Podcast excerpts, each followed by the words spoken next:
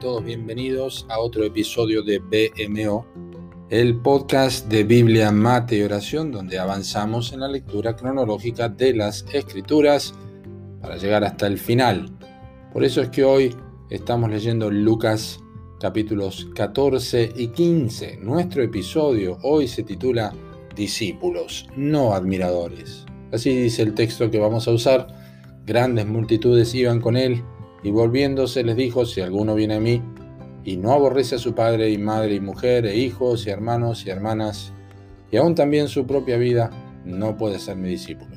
Y el que no lleva su cruz y viene en pos de mí, no puede ser mi discípulo. Esto es Lucas 14, versículos 25 al 27.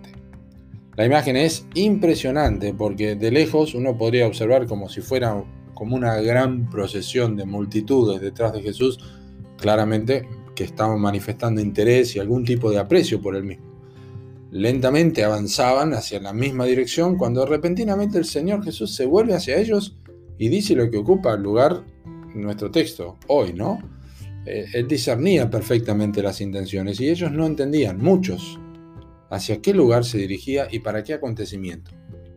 Pasaba Jesús por ciudades y aldeas, enseñando y encaminándose a Jerusalén. Sin embargo, es necesario que hoy, mañana y pasado mañana siga mi camino, porque no es posible que un profeta muera de Jerusalén, había dicho en Jesús en Lucas 13, versículos 22 y el versículo 33. Él iba a Jerusalén a morir.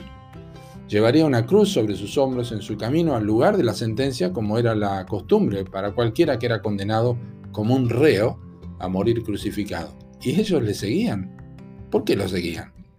Jesús entonces hace una declaración contundente sobre la relación con padres, madres o cualquier familiar, inclusive la propia vida de cada uno, donde el amor por ellos supere a la posibilidad de honrar a Cristo. Aborrecer, la palabra aborrecer o el vocablo aborrecer en Lucas no tiene el sentido de odiar, porque el mismo Cristo dijo que debíamos amar a nuestros enemigos. Y entonces Jesús coloca las bases para el verdadero discipulado que no tiene nada que ver con una admiración o una especie de amor platónico por su persona. El verdadero discípulo se identifica con la cruz de Cristo y esto a su vez lo pone en las filas de los despreciados y rechazados por el mundo. Los admiradores no toman la cruz, los discípulos claro que lo hacen. Jesús sabía esto y por ello ante la escalada de crecimiento de las multitudes llegó a un punto donde los confrontó con la verdad. Eventualmente quedó solo, ni siquiera sus discípulos estuvieron con él para identificarse. Yo te pregunto hoy, ¿por qué seguís a Cristo?